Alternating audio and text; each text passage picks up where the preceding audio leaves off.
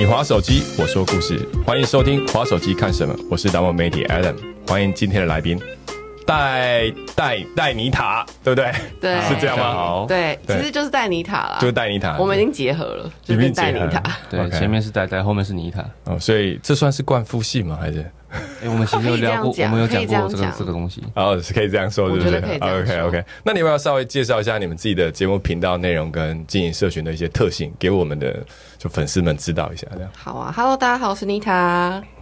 我是戴，我们呢是夫妻一起经营一个频道，然后我们频道内容主要是以我们生活为主，可能有我们夫妻日常啊，还有美食跟很多的生活，到现在还有育儿的日常。对，没错。然后我是戴戴，我之前是职业军人退伍，然后退下来的时候，前阵子之前有拍过不少有关于当兵的影片，所以可能很多人他有听过我的故事。对，有啊，我我有看影片，你你好像是不小心就是就是选到一队嘛，对对对对，不小心，真的是不小心。那怎么样？一队好不好受？因为我以前也是一队的。对，刚刚有稍微聊了一下，学长也是一队的，然后我是空军，然后学长是海军，对对，然后我觉得，我觉得就是他的工作内容就是平常我们会看到那样子，包含到训练也是一样，所以他是一个你看得到、你也摸得到的一个职业跟军种。那我蛮好奇的，因为我们那个年代是呃，就是义务役嘛，对，所以你那个时候是你现在的那个也都是义务役，还是都是自愿役？现在是全自愿役，全自愿役哦。对，哇，所以会进到你们现在队里面的人，他基本上都是已经是职业军人了。对，都是全部都是，OK，那因为我记得你在军中服役好像是六年，对，六年六年的时间。那他们呢？大家都是这个年，这诶、个其实自愿役士兵，我是从兵开始做的，他的一签是四年，然后过程中你可以转士官。OK，啊我是过程中转士官才到一队的。我当兵的时候不是一队兵，哦。所以我算意外，因为通常一队这个地方它是直升啊，有点像是国中升高中那种概念，对。直升的，它不会让外面的人进来。而、我算是意外中的意外，你是考进去的。对我考进去了，对，而且考进去你刚好还符合身高，对，刚好符合，对，所以然后阴错阳差之下，我多了一个选择，然后我就觉得，不然就选看看，然后就进来，就发现还不错，这样。因为我们的节目叫滑手机看什么，所以因为我知道两位是滑听的认识的，对不对？没错没没错错。所以我蛮好奇的说，那你们平常滑手机呃都爱看什么？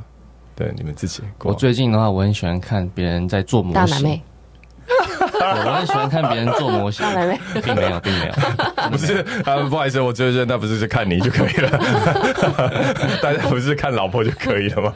不好说。不好说你你。要讲你看什么？我，对啊，哎、我其实很多美食的东西不是看猛男，他都在看衣服啦，看要买什么买什么啊，么。对，网购啊，然后美食啊，我相信很多女生都是这样的吧。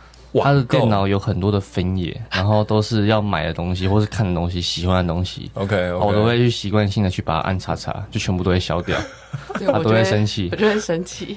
那你们会透过看什么来决定说，哎，我们下次可以拍这个？会，他会给你们一些灵感吗？会会会我觉得我们的灵感完全就是日常生活中，我们不会特别很用力的去想说，哦，我们今天要拍什么。嗯，而是就是日常，我们可能会就会可能划手机啊，或者突然聊天的时候，就会蹦出一些灵感，然后就会有一些想要拍摄的主题。那你们这样区分完之后，你们夫妻有没有说，哎，我们就商量拍什么主题的时候，会不会有一些选择？因为你看嘛，你们很生活嘛，所以有没有说你们未来想要呃发展的东西，或者你们现在把生活归类，就你会归哪几类这样？你自己在你是说我们频道的主题的系列吗？对，没错，其实对我前阵子还有在想这件事情，我觉得我们频道会持续长久发展的系列，应该就是像呆呆的军人系列。嗯，哦，对对，那那一块其实资讯量也蛮丰富的。对，因为其实一直到现在都还是有非常多人在问呆呆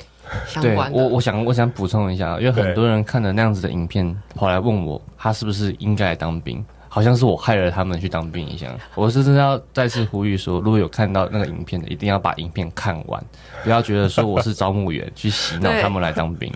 非常多非常多观众都在底下呛他说，在那边当什么招募真员？招募人，真招募人假 YouTuber。对，就觉得莫名其妙。不会啊，你现在已经是呃房仲嘛，你现在对算房仲，对对对，待会我们再来聊这个身份。但我们回到这个话题来聊，就是所以呃，当兵系列有很多人在关注，所以那是一个系列。对，然后那还有民以食为天嘛，美食系列。OK，然后加上，其实我是真的超爱吃的，嗯对，所以在拍美食系列的时候，我自己也很享受。嗯 OK，然后像现在还有我们的我们的小蛋挞出生了，所以一定也会有育儿的日常。嗯，哦，对所以是美食，然后跟育儿，然后跟之前的军人系列。对，对对对，没错，那这是一开始就想好的吗？因为你们刚刚有说嘛，你们是你们是啊、呃先认识 Tinder 上认识很特别，然后接着就你们认识多久才交往的？我们认识半年，嗯，半年。那怎么怎么确认？因为 Tinder 上面也不也也有不少那种，就是来、哎就是来 have fun 的，我先讲一下为什么会喜欢他。？OK，他有耍过我一次。他刚开始听得认识的时候，因为他说刚从韩国游学回来，对交换回来，嗯然后他的 IG 上面都是他韩文，然后跟在韩国拍的照片。我就问他说：“哎、你是韩国人哦？因为听的嘛，那种地方就问一问，不外乎就聊天。对对，然后结果他回我说他是北韩人，对我就说，对啊，我是我是好坏，为什么这么我？就说我就说我是脱北者，对，我就说我是脱北者，然后结果他就相信了，我也没有觉得真的是老实，是我也这样吗？没有想到我也没有想到他真的会相信，他还跑回跑回去跟他妈妈讲说，哎、很酷，我认识一个脱北者，对我还说，哎，他跟我说什么，他脱北者跟他们家人一起脱北，我说好幸运啊。然后，然后来到韩国之后，然后就去了中国生活，然后现在来到台湾，我说哇，这那么厉害哦，对吧、而且他可以长那么大，那么健康，然后没有什么没有什么伤，没什么疤，我觉得很厉害。所以他是骗我的，我是没想到他真的对。。然后后来就是交往的过程，就是跟他谈吐的过程中，我觉得他是善良的人。OK，对，他也觉得我是善良的人，而且我还被他那么那么笨的谎言骗骗到，对，所以彼此有一定的好感，跟觉得说对方不会去其加其他的心思在你身上。那我那你可以就稍微举几个例子吗？就是、呃，譬如说女生看男生哪一些动作会让她觉得，嗯，这男生是善良的，然后，我觉得他是有男生看女生的正义感诶、我觉得他是有正义感。怎怎么怎么说呢？有举例，举例对啊，怎么说要卖好买口香糖，哦我会给他买十条这样子。好难哦，对啊，我我就是想知道这样，正义感。对啊，你觉得我哪个时候就有这个？因为军人吗？是这样关系吗？还是什么？呃，我觉得这倒不是哎、哇，这好难哦，这我要想一下哎、就感觉就对了嘛。我觉得这是相处起来，你现在要我突然讲到什么，举什么例子，真的想不出来，因为完全就是日常相处的那种小细节。可是交往的时候，举个例，约会啊，呃，对，约会，然后哪哪一些动作举动会让你觉得，会让你觉得，哎、这个这个有加分，善良加一分，正义加一分，那种感觉啦，就我也不知道。我觉得我们好像那时候在就是暧昧，在出去的时候，好像在路上遇到一些就是需要帮助的人，或者是需要哦。可能捐钱啊，或者是哦做公益的，我我们都算是会去就是有行动的。，OK OK，那啊，万一那个男生是骗你的嘞，故意想要钓你之类的，啊就是他故意在你面前想装一个好的形象，对啊，叫他姐姐出来卖口香糖，钱 对。再回收，对。那也没关系，那也没关系。反正小钱嘛。我是觉得他是不喜欢男生太花俏，嗯，就是那时候我跟他出去的时候，其实我都穿的都是很自然，很甚至可以说很随便，嗯。嗯，对，然后他都可以接受，哦。所以他后面他会嫌弃啊，嫌弃说什么你怎么穿这样跟我出来约会干嘛？但是就是他可能也看得出来，我不是一个会很花俏的男生，不会嗯喷对香水干嘛？应该说他虽然说长得帅帅，但是他就是没有给我一种很花心的感觉，他不会给我一种很爱玩的感觉。很油那样，对对，也不会很油条。他是很，我讲想到他很真诚，对真诚。对，他给我一种很真诚的感觉。对啊，我觉得很真嘛，对不对？那那那你看那个妮塔呢？因为你刚刚他说他在你在身上，对他骗我，他骗我那一次，但是我其实 我觉脱得，杯子，对，我觉得，诶、人啊，有的时候都是会蛮蛮犯贱的，就是喜欢你的你不会喜欢他，他不喜欢你的你可能会喜欢他，然后特别像这种他骗我的，就是我很少被这女生，一点都不真诚。对我很少被女生骗到，所以我觉得他很有趣，哦，他吸引你的原因是因为有趣，对，有趣，然后就是他看起来他很聪明，但其实他很笨，他他是很名副其实的生活白痴，OK，对，然后例如说他在他明明就住内湖，然后他在内湖可以迷路，我就是我载着他，然后我们要去从内湖要去到哦，哎，什么通化夜市？通化夜市，我们在迷路，我们在内湖那边走不出来，这可以理解啦，就是一般我也不晓得，男生有时候就是会喜欢女生的某一些小迷糊的点，没错。但婚后呢，婚后这些点不会被放大成说啊，为什么你老是那么迷糊？你们之间有没有，特别是又在一起经营一个频道，有没有开始互相觉得，哎、这不真的不行了，这这啊，对互相觉得哪一些点是你觉得，就是不再那么可爱了，有没有？有吗不再？那么可爱。诶、以前觉得可爱的地方，现在觉得不会可爱，但是也不会也不会说排斥，真的不会 排斥不会因为这样子变成缺点。但是就是说哦，他就是他就是这样子的人，呃，就是接纳这个人的样子，对我觉得是这样。但是不会他觉得他那个很可爱。可爱吗？要出现裂缝。还好，我觉得是还好，没有什么可爱不可爱的问题。那在经营的过程当中，就像讲了，如果说呃，你们怎么样去？因为毕竟你看嘛，代代是还有一个房中的工作，那你是全职网红，就是拍片。对。那在这工作中，你们怎么样去形成那种工作默契？比如你们是怎么运作的？讨论啊，然后主题单元啊，怎么？呃，像要讨论要拍什么，就是我们日常聊天嘛，嗯跟平常划手机，就是会想到一些灵感。我觉得就这个主题拍摄主题的发想比较不是我们困难的点。嗯那我觉得拍摄的，因为像是呃频道主要，我觉得算是我自己，算是我在经营，对，嗯对，。然后戴戴比较像是露脸的那一个人，嗯，对我觉得我更像是一个频道的幕后工作人员的感觉。嗯，就是对，然后 然后反正就是，我觉得我们就是平常他的 schedule 排好，然后我们去讲好说我们什么时间要拍片，我觉得这样就 OK 了。然后平常我们没有拍片的时间，就是我剪片的时间。哦，。对。对，那如果有意见不合的时候怎么办？你们怎么瞧？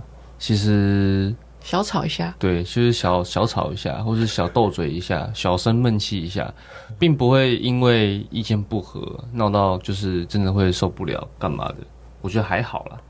对我觉嗯、应该说，嗯，我想一下哦，我觉得，嗯嗯，他有没有什么？举个例哈，就是他有没有一些呃，比如说你们假设说有一个有没有一个表格，或者是有一个什么进度流程控管，所以，我们今天一定要完成这个啊，或者是你看我们就是少了这个，所以我们一定要怎么样？哦还是都很随性，就是没有脚本？你们有脚本吗？我们会有脚本，但是也是很随性的脚本。就大致上是这样子。对对对，我们完全不会把就是 schedule 这样子写出来拍，说我们要干嘛要干嘛要干嘛。对，我们真的是我讲一下，下，我们有一个 schedule，就是它那个平板里面它会有那个日程表，就是每一天要完成，就是什么时间点要完成什么样的工作。对，但是就是妮塔她本身她拖延症很严重，她自己本人也承认。对然后，诶、她有在之前很或是更早期在刚交往的时候，她都会说，诶、我们都有讲好，如果说彼此在交往过程中看到哪边对方做了什么不好的事情，对或是觉得应该要改进的事情，要拿出来讲。嗯，所以我记得这件事情，所以每当他有拖延症的时候，我跟他说：“哎、宝贝啊，你不可以这样子，你应该要现在应该要干嘛，而且你在干嘛的时候应该更有效率，而不是说拿着手机在那边滑，他会不爽，他会不爽。但是我会觉得很无奈。对。啊，你要我讲，我跟你讲，他讲又不爽，他让我是是我要讲还是我不讲？对，然后他会生气，然后生完气，他气消了之后，他会跟我说对不起，他错了，他下次不会。但是这种事情就是重复的循环，一直 repeat，一直 repeat 今天我们要做婚姻智商了，我看。对对，婚姻智商。对，但是但是说真的，这东西也不是一个很大的问题，我觉得啦，也不是很大的问题，并不会因为他有这个坏习惯而导致说我们会很决裂或怎么样。但是懂这就是平常日常会有的磨合，我觉得。应该说，我觉得就是都是沟通，我觉得只要是沟通就没有问题，经过沟通，嗯，经过沟通。那在经营过程当中，因为嗯，刚刚除了磨合之外，我相信你们也有频道嘛，就是多少粉丝多少粉丝。对，那你们自己怎么去调整自己的技能内容？就会很在意吗？还是没有？嗯，没有，我们就还是说没有，我们也也有想说，我们的确是有在绞尽脑汁说，哎，怎么样，什么样的主题啊？其实会在意诶、会在意我觉得，我觉得不可能不被像流量或是数字影响，真的不可能，嗯因，为我们算我算是就是靠这个吃饭的啊、对，所以一定也是要多少要符合观众的一些喜好，也是会观察说，哎，我们拍什么样的主题，好像流量特别好，或者观众特别爱看，特别有回响，嗯，那那个主题就一定会继续拍。嗯，对，或是从那个地方去发想，我觉得这是必须的。我觉得因为很多网红的发展其实都跟你们的足迹差不多，就是我一开始是，当然有些是有目标的，然后有有些是很自然的，你们就是属于比较自然的，对，然后慢慢的会形成就是走向某一个流派，因为也在尝试嘛，就对对对对对对。但短影音呢？因为现在最多流量是短影音，你们目前的短影音的规划有特别想要朝哪一方向？最近刚开始在尝试，对，最近刚最近有在做，嗯、美食的部分一定是会有的，嗯，对，因为我们平常就拍很多了嘛，所以一定也会就顺理成章让它成为短影片的一个系列对。。然后我们其实，在拍开箱啊，很弱。讲实话，我们拍开箱很弱，不像别人可能开箱一个产品很多人看，我们开箱的成绩是最差的。像淘宝开箱啊这种东西是普遍偏差，但是又不能够不拍，而且可能你买那么多，身为自媒体创作者，其实就应该要拍一下，所以可能会把它放在短影音了解这样。子。对，但这边来讲，我倒是可以给你们一些好玩的东西，譬如说，好了，我们举个例好了，你们拍开箱的那个题材通常都是什么？你们自己目前我们拍过，就像淘宝开箱、购物开箱，然后还有还有什么好事多开箱好，事多开箱，然后饭店也有开箱。OK？对啊，那你们开箱的那个产品属性有没有？举个例来讲好了，是大家都会买的，还是大家不会买的？嗯，对。他其实他挑的东西都大家不会买，这是我一直想吐槽的点。他给我买过很丑的渔夫背心，然后叫我穿去外面，我说谁要穿？鬼会穿，我叫他自己穿，他都不穿。然后全部的粉丝有在有看那一集留言都说那是什么很丑的背心，我也没想到他上来会这样啊。没有没有，我比较好奇是，那当时为什么你会想要做开箱这个背心，然后去做这件事情？他的目的是什么？没有，其实那一集是淘宝开箱，然后我们我们在就是互相帮对方挑选衣服穿搭的衣服。哦对对，不是故意要整他，就。没有要整你耶，我真的很认真哎。但我觉得就是他的眼光跟我的眼光喜好度真的差太多。对，OK OK 他喜欢花衬衫。OK，我会觉得，如果未来你们想要借由开箱玩的话，我觉得你们可以开箱一些大家完全想象不到的东西，比如说，哈，怎么会有在淘宝卖这个东西？那这个东西可不可以用？我可不可以？就好奇，就是想讲直接一点，就是帮你的粉丝去踩雷。嗯，对，然后我觉得对，这是一个方法。那比如说最便宜的东西，这到底能用吗？或者是这东西到底能吃吗？就是，嗯然后我觉得那个是题材吸引流量的，对对，好玩的。我觉得，我觉得粉丝不外乎就第一个是好玩的，然后就有娱乐性，然后第二个真的就是可以有帮助性的，看爽的跟对看爽的。帮助你的，对，有有资讯量的。对，譬如说像你也知道，淘宝上有很多那种感觉也是小东西对。几百块，然后它的功能性说很夸张的，对对，那你就就可以去验证一些东西。什么。切西瓜的啦，阿阿里亚扎很多啊，我看很多人在拍，那奎丁啊有在拍啊，嗯，对啊，百元好物帮你踩雷之类的，这样也不错。哦对啊，你看，其实其实差不多就是这个概念。那你们刚刚讲自己拍片、自己进行内容，那叶配，你们什么时候开始接到第一个叶配的？你们什么时候？我印象很深刻，我们第一个叶配是一个烤箱，对，烤箱我超级开心的。虽然说就是没有说很多钱，嗯但是接到第一个夜配就是非常有成就被肯。定了。对对对对，哇，有厂商要找我有们夜配，做这一行的感觉，对对对 OK，觉得好像我真的成为 YouTuber 的感觉。对，哦，那我们可以多发你们，让你们一直觉得 好像一直好像就是一直都有夜配的。变固定来宾。对，欢迎你加我们 Preference 网红配方。对对，对啊，那那个那个开箱呢？你们怎么去呈现这个主题？那时候好事多。好事多，好事好事多开箱，我们前期其实开箱就是唯独最厉害就是好事多，然后我觉得流量不会倒，好事多真的是就是一定是流量保证。好事多。台湾人对很爱看好事多开箱对。对啊，有好事多社群、全年社群，然后都在聊这些东西怎么买，然后什么有划算。好物是什么东西？对因为毕竟，毕竟这两个本来就是大众的量贩店嘛。对啊对啊，那后期呢？后期有什么样的业配是你们觉得来找你们都觉得很正常？说对啊，他来找我们很正常。你们你们因为举个例嘛，日用品对你们讲很正常，有没有什么是很特别的产品？你们说、啊靠，这是会来找我。知道，我们之前接过 GoGoRo 的业配，哦，对，GoGo 这个我觉得也很受肯定的感觉，因对为 OK，GoGo 算是一个蛮大的品牌，嗯。哼，对啊。嗯哼。他还送我们一台机车，哎，这可以讲吗？可以啊，可以啊，这 可以啊欢迎欢迎欢迎，迎想要送汽车的也来，好不好？对，欢迎送汽车。对，现在应该是要那个呃呃，就是七人座三或家庭房车，对对就不是小车车了，对，是大车车这样子。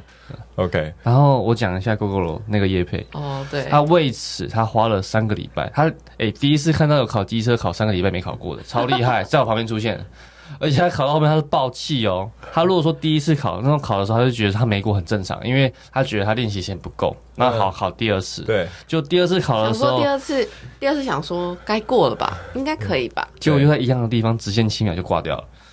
然后后来考第三次的时候，我就已经我比他还紧张了，因为那个时间快到了，那个 GoGo 迪他一直催我们去去取车，然后因为我们也怕说后面会有问题，所以千万就是要走合法的途径，对。按照那个合约流程去走，所以一定要他有驾照。嗯，对，还是你们搞一个就是不合法，然后被网友编，然后再出来道歉言上，然后粉丝流量再灌一波。哎，他有他很常会有这样的想法，戴戴很常会有这样的其实我想法。很，然后我是保守派，我觉得我们有的时候说真的太中规中矩了，可能会没有特色。太中规中矩，，我对们要耍坏。当然这样可能不好啊，但是有的时候可能我们导正一下视听好了，好不好？对对对，要更呈现更真实的我们。对，刚刚说要真诚、善良、正义，就现在在现在对，现在在准准备要蹭流量，蹭一堆流量，脸。对，超好玩。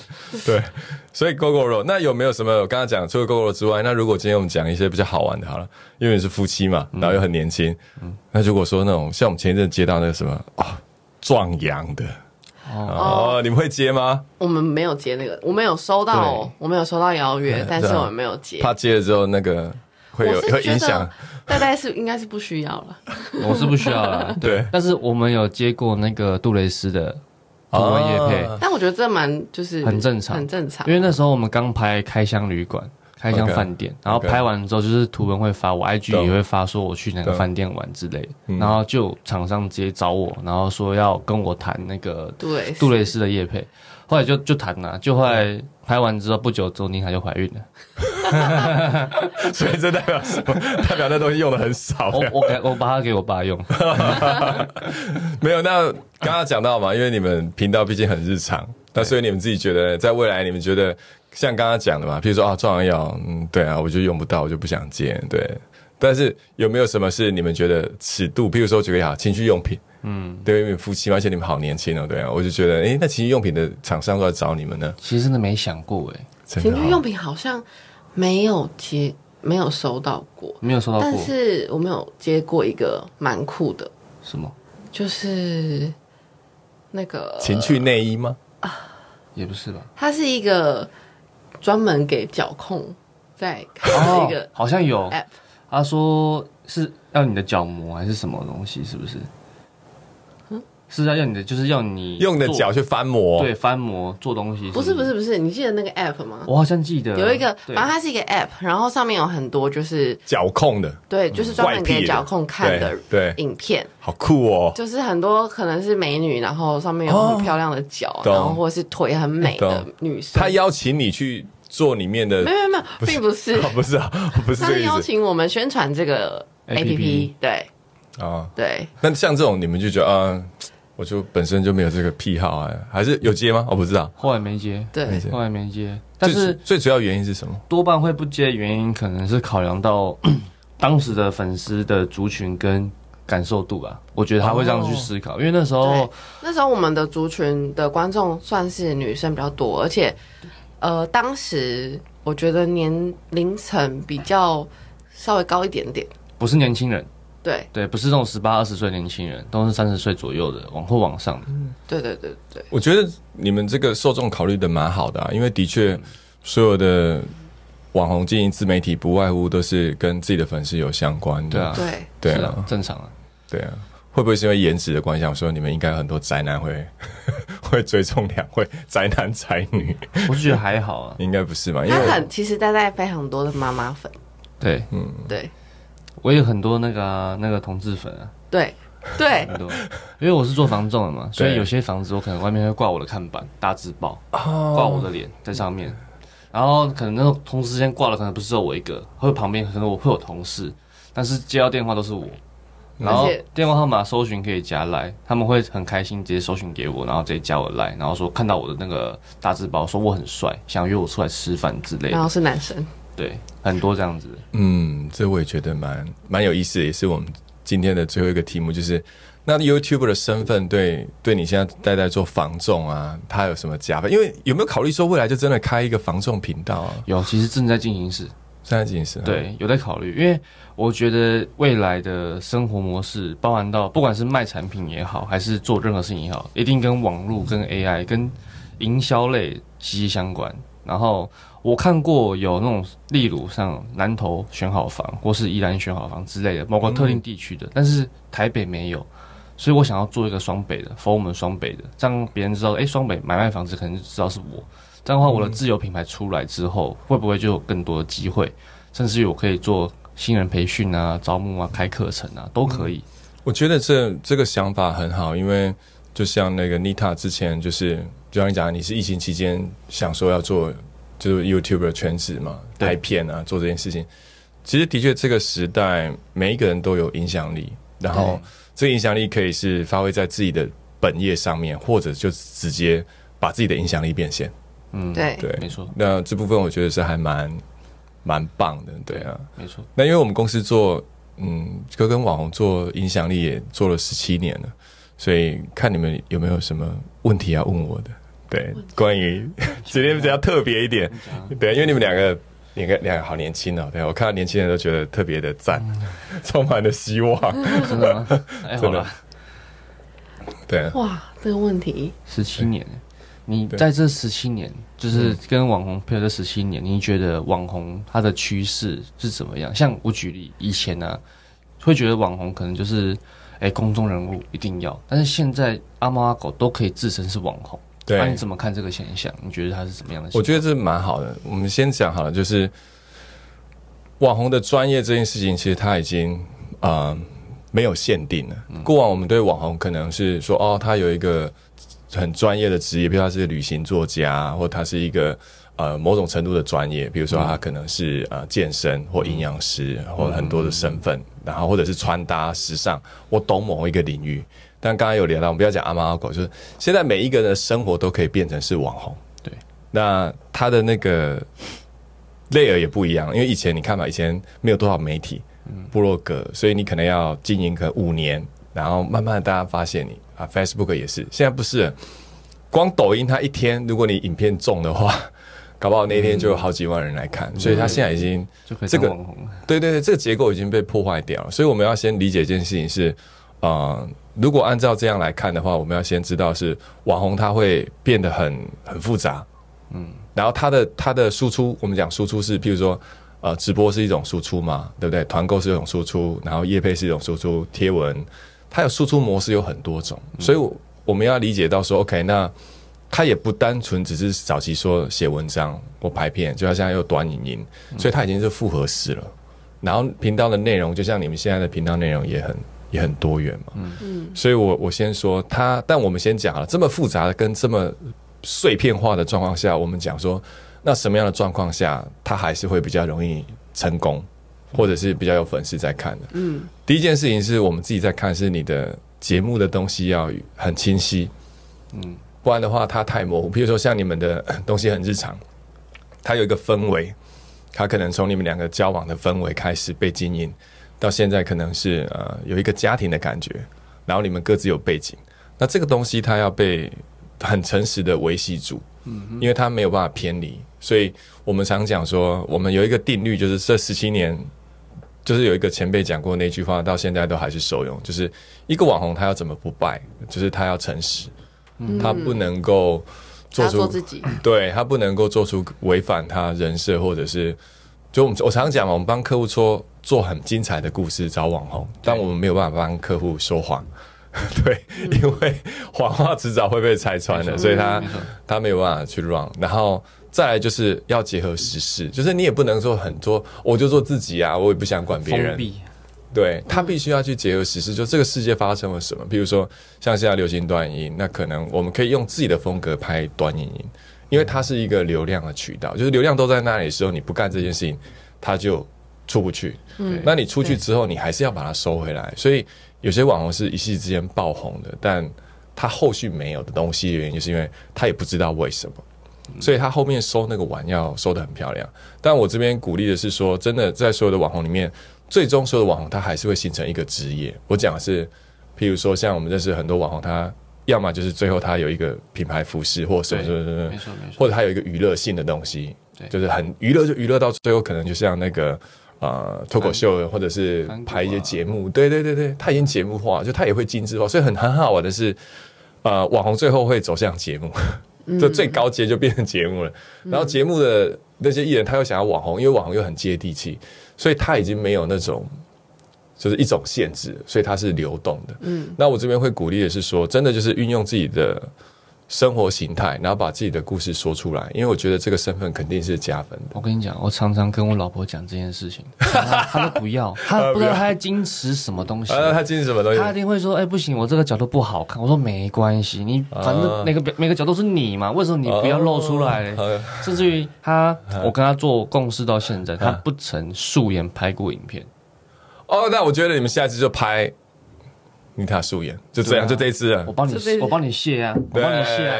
我我还我还说过，我从他素颜，我帮他化妆。可以，他不要跟我讲那些东西是什么东西，可以就直接推了，就直接。他到现在都没有拍过。好了，直接推了，就这样，不用说了，对，就直接冲了，超赞，超赞。好了，对，成就解锁，先被半推半就，对，成就解锁，对，成就解锁。